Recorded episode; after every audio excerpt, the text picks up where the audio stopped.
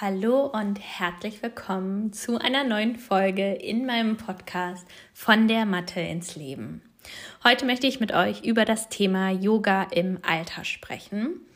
Etwas, was relevant ist, denn es gibt viele alte Menschen. Ähm, die Bevölkerung wird immer älter, weil wir immer länger leben können und dürfen. Ähm, und das Alter ist ja auch gerade was auf die Person selbst bezogen ist, also das eigentliche Ich, ähm, wirklich nur eine Zahl. Es hängt sehr viel davon ab, wie man sich fühlt. Und ich möchte heute ähm, aber vor allem um diese äußere Hülle sprechen, die sich tatsächlich verändert, die nicht nur mit einem Gefühl zu tun hat, sondern die einfach im Laufe der Jahre abgenutzt wird, sich verändert, langsamer wird. Und ich möchte euch unterschiedliche Dinge erklären, die stattfinden im Körper und worauf wir da im Yoga achten können, beziehungsweise mh, hm, welche Qualitäten ähm, herauszuheben sind und was man vielleicht eher vermeiden sollte. Also lasst uns beginnen.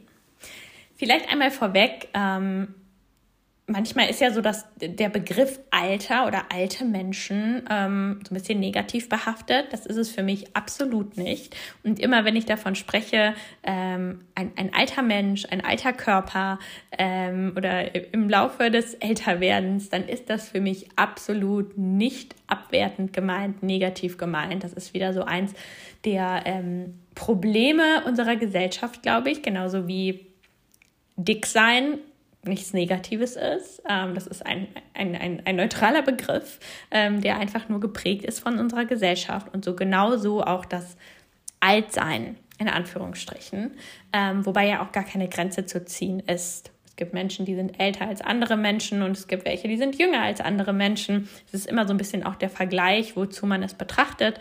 Wenn ich über Alter spreche, Menschen im Alter, dann meine ich damit tendenziell 60 plus. Es gibt Studien oder in der Medizin spricht man auch oft von 60 und aufwärts, ähm, einfach weil das auch also zum Beispiel jetzt im, im, bei Frauen einfach eine Zeit ist, wo dann ähm, in den allermeisten Fällen die Hormonumstellung mit den Wechseljahren wirklich stattgefunden hat. Das heißt, dann ist wirklich auch diese Veränderung da. Ähm, Frauen können keine Kinder mehr bekommen. Das kann natürlich auch schon sehr viel früher der Fall sein, ja, dass der, der Zyklus nicht mehr da ist. Aber das ist wirklich so ein Punkt mit ab 60, wo das bei jeder Frau oder bei den aller, allermeisten Frauen abgeschlossen ist. Ähm, und deswegen ist das so das, was ich meine mit älteren Menschen. Dabei kann man natürlich auch nicht alle Menschen in einen Topf schmeißen. Es gibt Menschen, die sind mit 50 in einem schlechteren Zustand als Menschen, die 80 Jahre alt sind. Das hat natürlich auch immer was mit Aktivitätsleveln zu tun. Ähm, genau, aber da werde ich später auch noch mal näher drauf eingehen. Lass uns jetzt erstmal ganz vorne beginnen. Was passiert im Körper, wenn wir älter werden? Als allererstes fangen unsere Zellen an, langsamer zu werden. Die Zellteilung, die ja ständig stattfindet, weil wir uns immer wieder erneuern, man sagt ja so, alle sieben Jahre ist man quasi einmal komplett erneuert, dann sind wir, ist keine Zelle mehr da, die vor sieben Jahren da war. Ähm, und dieser Prozess wird langsamer. Die Zellen werden älter, die sind nicht mehr so, fruchtig und juicy, wie sie vielleicht mal waren, sondern die Zellen sind in, das ist ja quasi immer so ein kleines, wie so eine kleine Maschine, jede Zelle. Ähm, und das, die, das funktioniert nicht mehr so schnell und nicht mehr so effizient. Dadurch werden unsere Organe älter, denn wir entstehen oder wir sind ja komplett aus Zellen gebildet und genauso unsere Organe, das sind dann auch spezielle Zellen und auch diese Zellen lassen natürlich nach. Das heißt, unsere Organe werden älter, sie sind weniger schnell, zum Beispiel auch, mm, wenn man sich jetzt unser Verdauungssystem anschaut, das ist langsamer, unser Stoffwechsel wird langsamer, deswegen ähm, können wir nicht mehr so schnell Nahrung verarbeiten, wir können ähm, nicht mehr so schnell neue Masse, zum Beispiel neue Muskelmasse aufbauen, dann geht der Weg, der Körper wirklich den einfachen Weg und setzt eher Fett an. Ähm, unsere Knochen bauen ab, ja, unsere Knochendichte Ähm, in einem Krankheitsbild gesprochen würde man sagen Osteoporose. Habt ihr wahrscheinlich alle schon mal von gehört. Osteoporose bedeutet, dass die Knochendichte herabgesetzt wird. Das heißt, unsere Knochen werden porös in Anführungsstrichen. Und dadurch ist das Risiko, dass die Knochen brechen, auch erhöht. Das heißt, durch schon kleinste Erschütterungen können Knochen brechen, weil sie einfach nicht mehr so stabil sind. Ich gehe gleich nochmal drauf ein, worauf wir dann speziell beim Yoga achten sollen. Ich gehe jetzt erstmal so ein bisschen die Sachen durch, die in einem Körper passieren im Laufe der Jahre. Arthrose, ein großes Thema. Das heißt, in unseren Gelenken finden Abnutzungsprozesse statt. Ja, wenn man sich vorstellt, ich habe seit 60 Jahren eine Küchenmaschine, dass die nicht mehr so frisch aussieht wie an Tag 1, wenn sie überhaupt noch funktioniert, ist, glaube ich, ganz eindeutig. Und gerade unsere großen Gelenke, wie die Schultergelenke, die Kniegelenke, die Hüftgelenke, die einfach super viel belastet wurden auf unterschiedliche Art und Weisen, ähm, die nutzen sich ab. Und das eine Gelenk mehr als das andere durch unsere Haltung und Bewegungsmuster ähm, ist ein Unterschied zwischen links und rechts. Ja, also wenn ich jetzt zum Beispiel eine Tätigkeit habe, sage ich mal, ich bin ich bin Künstlerin, ich male Bilder und ich male mit meiner rechten Hand, dann ist wahrscheinlich meine rechte Schulter ähm, mehr abgenutzt als meine linke Schulter. Also Dinge, die wir häufig machen, äh, die belastend sind, die spürt man irgendwann im Alter. Und Arthrose ähm, muss nicht immer schmerzhaft sein. Ja, also wenn man jetzt deinen Körper röntgen würde, egal wie alt du bist, würde man auf jeden Fall irgendwo Arthrose finden, auch wenn du nirgendwo Schmerzen hast. Dann unsere Haut und unsere Faszien, mm, die verlieren an Elastizität. Das liegt vor allem daran, dass wir einfach nicht mehr so viel Wasser speichern können und dass dadurch wirklich so ein bisschen trockener wird die Haut. Ja? Und eine Haut, die trocken ist, ähm, ist nicht mehr so geschmeidig, ist nicht mehr so elastisch und das hat natürlich auch wieder Auswirkungen auf unsere Bewegung. Denn gerade unsere, unser Fasziensystem, das schickt ja auch Informationen von A nach B, das zieht von Kopf bis Fuß und wenn dann diese Übertragung von Energien, die Übertragung von Informationen nicht mehr so stattfinden kann, ähm, wie das normalerweise war, wie das ursprünglich war, dann hat das Auswirkungen auf unser gesamtes Bewegungssystem. Generell kann man sagen, dass wir im Alter ähm, an Muskelmasse verlieren und an Fett aufbauen. Das wird quasi so eingetauscht. Ähm, und bei Frauen ist dieser Prozess auch noch stärker zu sehen. Das heißt, Frauen, wenn sie genau die gleiche Aktivität beibehalten, die sie vorher die ganze Zeit hatten, verlieren sie trotzdem an Muskelmasse. Das ist ganz wichtig zu verstehen. Das heißt, ich müsste mit 60 mehr trainieren als mit 40, um die gleiche Muskelmasse zu haben. Das sind einfach biologische Prozesse. Frauen bauen generell nicht so schnell Muskelmasse auf ähm, wie Männer und haben generell mehr die Tendenz dazu, Fett anzulagern. Natürlich nicht jede Frau. Ähm, das ist eher so allgemein gesprochen im Vergleich zu Männern betrachtet auch. Ähm, und das wird dann eben noch mal stärker was es natürlich nicht unbedingt einfacher macht. Ähm, stabil und stark zu bleiben und ähm, auch nicht zu viel an Gewicht zuzulegen. Denn man muss ja auch sagen, Muskeln verbrauchen mehr äh, Energie als Fett, wenn sie einfach nur existieren. Ja, also ich brauche mich nicht zu bewegen. Wenn ich einen Tag im Bett liege, dann verbraucht 100 Gramm Muskelmasse mehr Energie zum, zur Lebenserhaltung, sage ich mal, als 100 Gramm Fett. Ähm, dadurch habe ich mehr Verbrauch als jemand, der vier Muskeln hat, als jemand, der vier Fett hat viel Fettanteil im Körper. Und wenn das quasi sich dann mh, mm, das immer mehr wird, wenn man älter wird, hat man immer weniger Grundumsatz. Das heißt, man lagert immer mehr Fett an. Ich hoffe, das hat, macht Sinn, so wie ich das erklärt habe. Ähm, dann alle unsere Sinnesorgane lassen in ihrer Funktion nach. Die Augen, die Ohren, unser Tastsinn, also unsere Nervenenden sind nicht mehr so sensibel. Ähm, unser Schmecken, wir schmecken nicht mehr so intensiv wie vorher. Und auch die Kognition, das heißt unsere Fähigkeit zu denken. Natürlich auch hier ist das sehr unterschiedlich. Bei dem einen sind die Augen mehr betroffen, bei dem anderen mehr die Ohren oder die Kognition.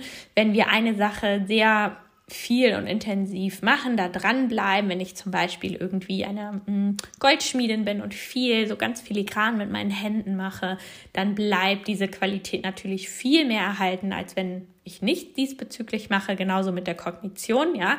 Also so Gedächtnistraining oder irgendwelche Rätsel lösen ist super, um das am Leben zu erhalten, denn unser Körper, kann man nicht oft genug sagen, ist extrem effizient. Alles, was wir nicht benutzen, wird abgebaut. Einfach, weil wir Energie sparen wollen, immer. Ähm, dann unsere Lungentätigkeit, unsere Atmung lässt nach, weil unsere Atemmuskulatur, vor allem das Diaphragma, das Zwerchfell, einfach ein Muskel ist und auch wieder an Kraft verliert. Ja, also Muskeln bauen ab, somit auch unser Zwerchfell, was unser Hauptatemmuskel ist. Und die Anzahl an Alveolen, also an den kleinen Luftbläschen, die wir in der Lunge haben, wo der Sauerstoffaustausch stattfindet im Endeffekt in unseren Lungen, die Anzahl nimmt auch ab. Das heißt, diese Kombination aus, wir haben sowieso weniger Luftbläschen, wo der Austausch stattfinden kann und wir atmen wahrscheinlich weniger tief, weil unser Atemmuskel nachlässt. Das führt dazu, dass generell unsere, ja, unser Sauerstoffaustausch in den Lungen, unsere Atmung ähm, beeinflusst wird, negativ. Kommen wir zum Thema Yoga. Was kann Yoga denn dort für eine Rolle spielen und worauf sollten wir achten? Dir sind mit Sicherheit bei den Dingen, die ich gerade aufgezählt habe, äh, Sachen, Ideen gekommen, wo du sagst, oh ja, das kann man positiv mit Yoga unterstützen und da könnte man mit Yoga ansetzen. Und tatsächlich Fast alle dieser Dinge können wir positiv beeinflussen mit Yoga, wenn wir das Yoga richtig nutzen. Fangen wir mal mit dem an, was wir als letztes besprochen haben, nämlich das Thema Lungen und Atmung. Wenn wir Pranayama praktizieren, kräftigen wir unser Zwerchfell. Wir üben überhaupt mit diesem Muskel aktiv zu atmen, was wir ganz häufig in unserem Alltag einfach verlieren, die Fähigkeit, den wirklich gut zu nutzen. Und wir können, wir lernen unsere Lunge im Gesamten mehr zu nutzen. Das heißt, dass wir nicht immer nur flach in einen Bereich einatmen, sondern wirklich dreidimensional in alle Richtungen, wodurch wir generell mehr Alveolen belüften und dann eben auch mehr Sauerstoffaustausch stattfinden kann, auch wenn wir weniger Alveolen haben. Wenn ich nur in einen Bereich meiner Lungen atme, wo die Alveolenzahl reduziert ist, hat das natürlich mehr Impact, als wenn ich in die gesamte Lunge atme, wo ich ja dann noch viel mehr Alveolen, kleine Lungenbläschen erreichen kann. Kommen wir zu den Sinnesorganen, ja, Thema Achtsamkeit. Das ist natürlich auch ganz wichtig. Wenn ich achtsam Dinge tue, wenn ich darauf achte, was sehe ich denn, was höre ich denn, was schmecke ich denn?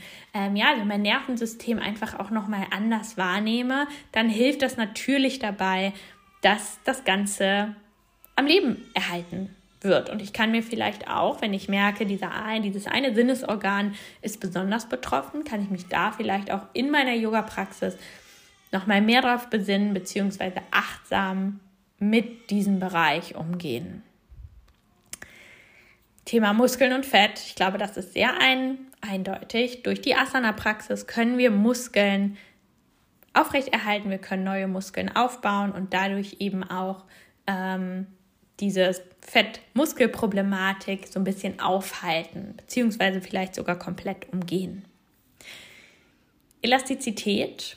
Es ist super wichtig, dass wir unsere, unsere Haut und unsere Faszien wirklich auch groß bewegen, damit die elastisch bleiben. Ähm, und da hilft uns natürlich die Yoga-Praxis bei. Ja? Also so ein ähm, geschmeidiger Körper, der bleibt nur geschmeidig, wenn wir diese Bewegungen machen, wenn die Crosslinks in den Faszien nicht gebildet werden, wenn das sich nicht verklebt und so ähm, Gewebe, was sowieso schon weniger elastisch ist, wenn das dann auch nicht bewegt wird, wird das natürlich noch weniger elastisch. Also auch hier ist Yoga super sinnvoll, können wir sehr schön nutzen. Gelenke und Arthrose, wir bewegen uns zum Beispiel gerade im Yin-Yoga auf eine Art und Weise durch, die, wo wir wenig Belastung auf dem Gelenk haben und trotzdem so jeden Bereich des Gelenkes ansprechen. Und das ist natürlich förderlich für unsere Gelenke. Ja, wir lernen vielleicht auch so ein bisschen besser mit Schmerz umzugehen, weil wir generell so ein bisschen ein besseres, ja, einen besseren Zugang zu unserem Nervensystem System haben und Schmerzen gibt es nur durch unser Nervensystem. Ja, das heißt, wir können auch hier wieder was auflösen, wodurch wir mm, mehr wieder in die Bewegung kommen können, wenn wir weniger Schmerz spüren, dass wir mehr Selbstvertrauen in unserem Körper finden und so dann eben auch wieder am Ball bleiben und mit unserem Körper in Kontakt bleiben. Thema Knochendichte, Osteoporose. Mm, hier ist durch Studien bewiesen, dass Krafttraining, besonders auch mit Widerstand, sehr hilfreich sein kann. Das ist etwas, was wir im Yoga weniger haben. Also bei Osteoporose ist Yoga jetzt nicht das, was man primär empfehlen würde oder was ich primär empfehlen würde.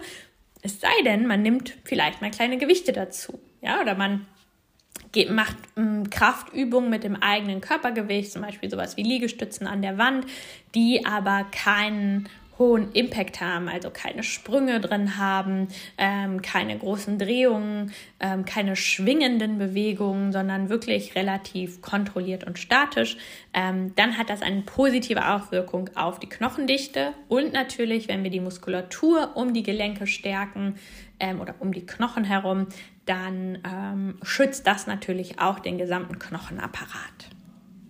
Das heißt, hier merkst du schon, es gibt super viele positive Benefits von Yoga für einen Körper im Alter.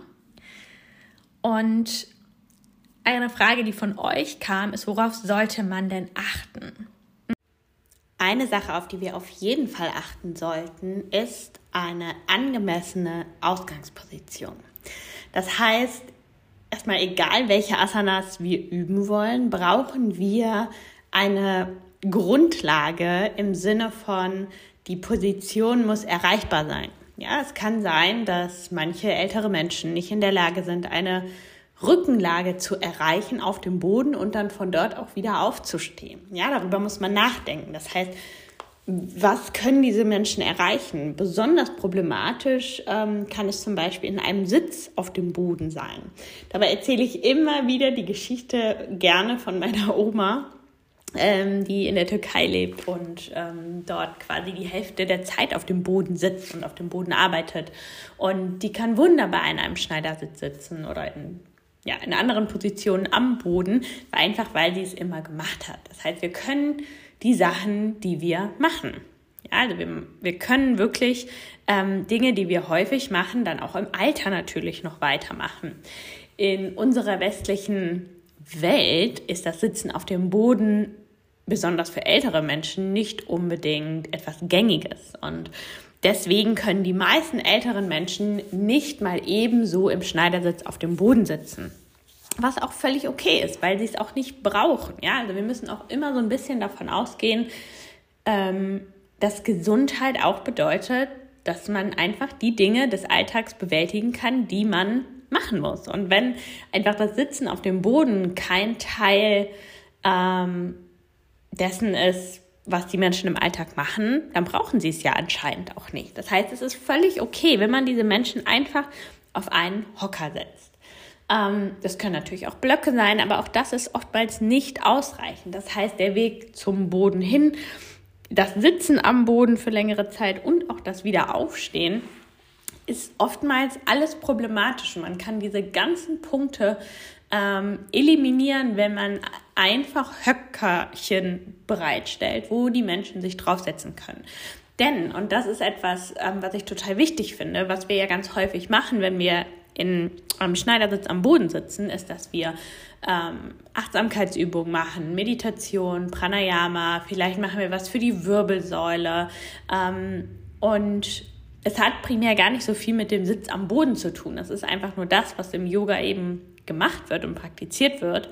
Ähm, aber das, worum es eigentlich geht in dem Moment, das geht dann verloren, weil die Menschen so sehr mit diesem Sitz beschäftigt sind, sich da irgendwie aufrecht zu halten. Es sind super viel Spannungen im Leistenbereich, im Becken, unteren Rücken, dass sie sich auf zum Beispiel eine, ähm, eine Atemübung überhaupt nicht konzentrieren können. Das heißt, da würde ich auf jeden Fall empfehlen, Hocker als Hilfsmittel zu nehmen ähm, oder zu empfehlen, wenn man Online-Yoga macht, dass man wirklich das einfach sagt, du kannst diese Übung auch sitzend auf einem Stuhl ausführen oder auf einem Hocker.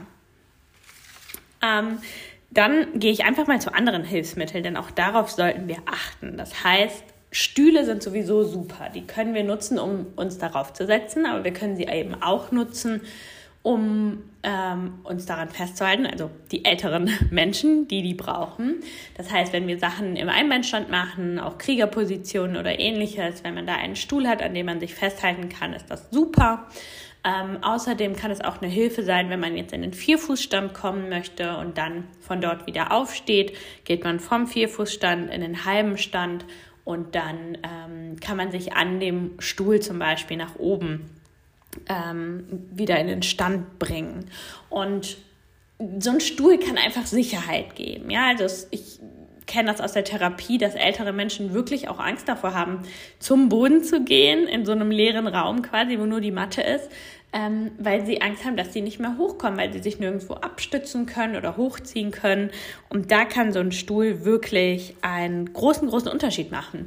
Und, das darf man auch nicht vergessen, ähm, wenn das normaler ist, ja, also wenn es ganz normal ist, im Yoga-Unterricht ähm, Hocker dabei zu haben, dann würden vielleicht auch mehr ältere Menschen überhaupt in Kurse kommen. Das heißt, ähm, Hilfsmittel sind absolut nie etwas Verkehrtes, denn es ist einfach ähm, etwas, was die Menschen wahrscheinlich mehr motiviert, wiederzukommen, weiterzumachen. Deswegen super wichtig, denn im Endeffekt geht es darum, in Bewegung zu bleiben. Und ob ich das jetzt sitzend am Boden oder sitzend auf einem Stuhl mache, ist im Endeffekt egal. Es ist, das Wichtigste ist, dass die Menschen kommen, dass sie Spaß haben, dass sie sich wohlfühlen dabei. Generell Sturzprophylaxe, also jetzt nicht nur mit einem Stuhl, sondern vielleicht auch an der Wand, ähm, ist super wichtig. Das heißt, ähm, wenn, also einmal, weil man natürlich nicht fallen möchte, aber eben auch, wenn man jetzt ähm, nochmal an die Osteoporose denkt, das heißt, wenn ähm, jemand, der Osteoporose hat, in einen Einbeinstand kommt und dann fällt, was ja im höheren Alter auch, denn da sind die Sinnesorgane wieder dabei, ähm, wenn die also die Sinnesorgane, die nachlassen, wie zum Beispiel der Gleichgewichtssinn, ähm, ist die Wahrscheinlichkeit höher, dass diese Menschen fallen könnten. Und dann hätte man natürlich wirklich ein großes Problem, wenn dann ein Hüftknochen bricht oder ähnliches. Also deswegen sollte man da schon immer so ein bisschen ähm, drauf achten, ob da eine Wand in der Nähe ist oder ein Stuhl oder ähnliches, wo die Leute einfach ein bisschen mehr Sicherheit haben. Kann man ja im Raum ganz gut planen dann auch. Ähm, Partnerüben sind zum Beispiel auch etwas, was ich so ein bisschen kritisch sehe. Auf der einen Seite ist es natürlich total schön, wenn ältere Menschen, die vielleicht auch weniger soziale Kontakte haben, das glaube ich auch nicht immer der Fall, aber es gibt natürlich auch wirklich viel so Alterseinsamkeit ähm, und wenn diese Menschen dann ja wirklich mal mm, in so einen recht engen Kontakt mit anderen Menschen kommen.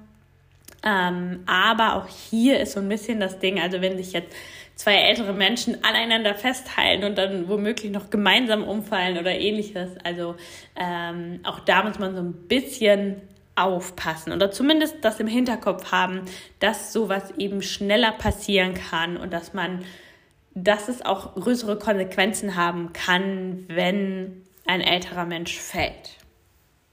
Dann ist es natürlich auch so, dass ähm, auch Atemübungen mh, mm, teilweise herausfordernder sein können.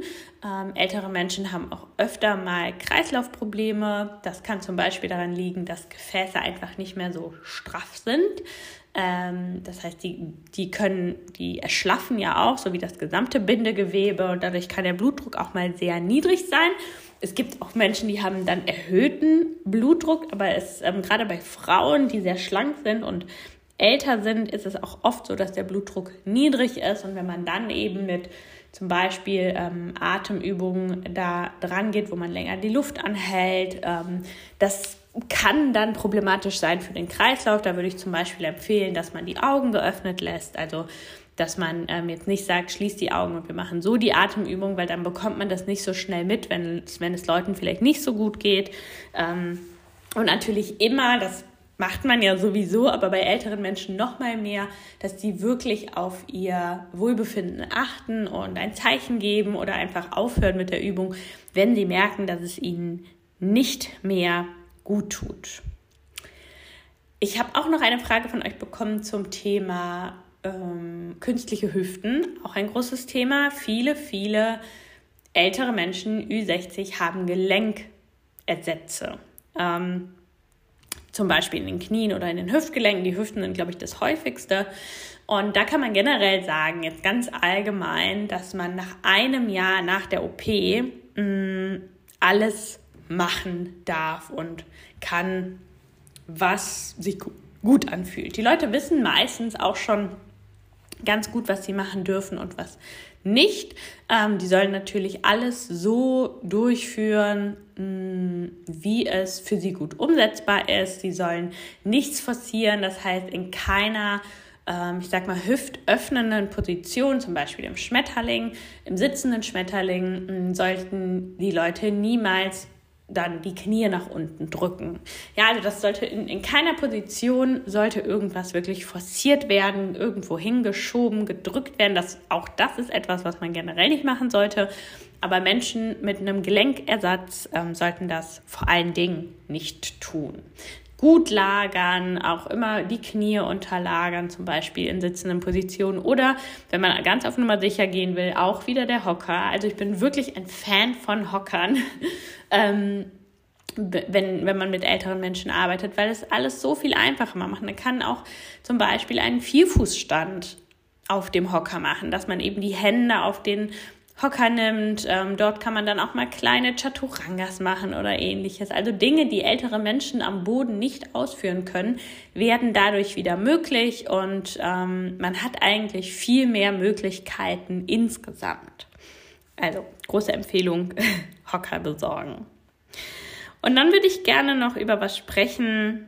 Hm, ah, nein, eine Sache habe ich noch vergessen, nämlich, dass man unterlagern sollte. Unterlagern nicht nur im Sinne von, wenn da noch Platz bis zum Boden ist, sondern auch die Knie unterlagern, wenn man am Boden ist, zum Beispiel mit Decken oder auch die Hände unterlagern und auf Blöcke setzen, wenn die Leute vielleicht Probleme mit ihren Handgelenken haben.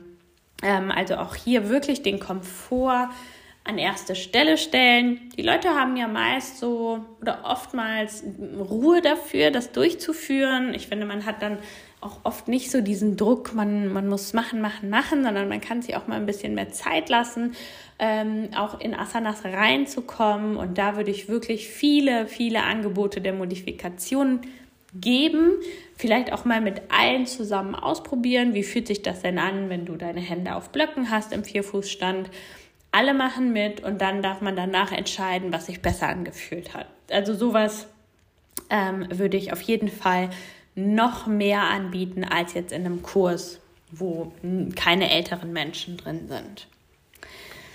Ähm, und dann würde ich gerne jetzt auf was zu sprechen kommen, was mir auch total wichtig ist, nämlich die Qualität, mh, mm, die ältere Menschen haben. Und zwar ist das die Yin-Qualität. Ja, es gibt ja Yin und Yang. Yang ist eher so das Feuer, die Wärme, die Aktion, die Aktivität. Und Yin ist dann eher die Ruhe, die Kälte, die Dunkelheit. Ja, also das, wofür Yin Yoga ja auch steht. Ganz langsam eher, ähm, mit wenig Feuer. Und das ist quasi die Qualität des Älterseins. Ja, also wenn wir geboren werden, Kinder haben ganz viel Yang, ganz viel Aktivität in sich, manchmal zu viel Aktivität, wenn man mich fragt. Ähm, und im Laufe unseres Lebens gleicht sich das aus, bis es dann irgendwann in, in die andere Richtung geht. Ja, also dass wir quasi von dem Yang ins Yin kommen im Laufe unseres Lebens. Und das ist auch etwas, was man ausnutzen darf und was man auch unterstützen darf und sollte. Denn wenn wir jetzt an Kinder denken, wenn wir einfach mal das andere Extrem nehmen, wir würden ja auch mit Kindern nicht primär Entspannungsübungen machen. Es ist auf jeden Fall wunderbar, wenn Kinder Entspannung üben und lernen, aber das muss immer in einem realistischen Rahmen sein. Ja, das heißt, das sollte kann, die würden keinen vier Stunden Meditationsretreat machen, kleine Kinder von drei Jahren. Ja, das ist einfach nicht angemessen. Das passt auch nicht zu deren Energie. Ähm, wenn die mal zwischendurch ein, zwei Minuten eine Übung machen, wunderbar. Und dann ist es auch gut, mal in diese andere Qualität zu kommen. Ähm, aber es wäre einfach nicht zielführend. Die, die Kinder würden wahrscheinlich nicht viel Freude daran haben und auch nicht viel davon haben, wenn sie das zu viel praktizieren würden. Und genau das, so ist es auch bei älteren Menschen. Das heißt, natürlich soll man in die Aktivität gehen und man darf auch so ein bisschen das Feuer entfachen. Ähm, gleichzeitig sollte man aber auch das wertschätzen, was da ist und das auch fördern. Und ähm, deswegen ist Yin-Yoga zum Beispiel sehr ähm, passend auch für ältere Menschen. Ich finde, man sollte das immer so ein bisschen auch mit den anderen Gedanken im Hintergrund haben. Das heißt, wir wollen trotzdem auch Muskeln aufbauen. Wir wollen auch den gesamten Körper durchbewegen. Wir wollen ähm, nicht nur quasi das äh, füttern, was ja eh schon da ist, ähm, aber eben in einem guten, in einem angemessenen Gleichgewicht das Ganze halten, sodass die Leute auch noch Freude daran haben, sich damit identifizieren können und in der nächsten Woche dann überhaupt wiederkommen. Deswegen kann es natürlich manchmal auch schwer sein, wenn man so einen sehr ähm, heterogenen Kurs hat, wo man ganz viele junge Leute hat, aber dann auch viele ältere Leute oder so, so einen riesen Mix aus allem. Das kann schön sein, aber es ist dann eben auch herausfordernd, das zu finden, was alle bedient, sage ich mal.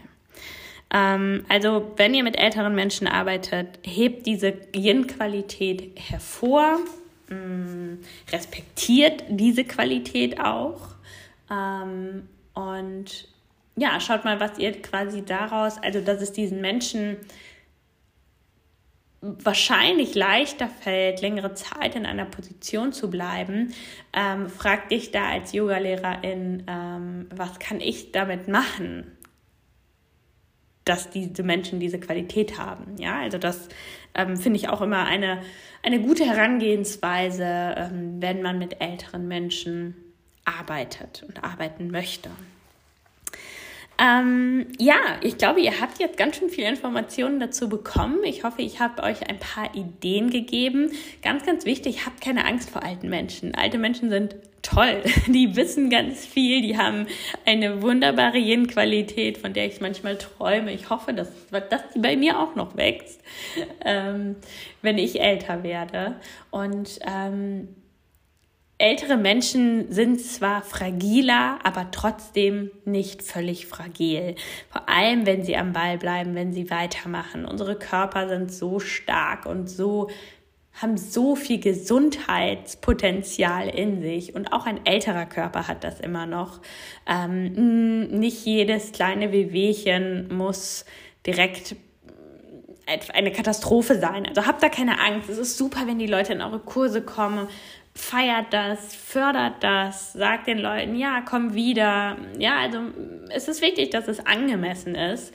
Ähm, aber es ist super, super gut, wenn ältere Menschen in Yogakurse kommen. Und ähm, ich denke, dass die für ihren Lebensabschnitt da auch sehr viel mitnehmen können. Also, ähm, ich wünsche euch allen ganz viel Spaß, wenn ihr Kurse für ältere Menschen unterrichtet. Ähm, finde ich sehr, sehr gut. Ähm, und es gibt da ganz viele Dinge, die man machen kann, die genau das fördern und unterstützen, was in dem Moment gebraucht wird. Vielen, vielen Dank fürs Zuhören und bis bald.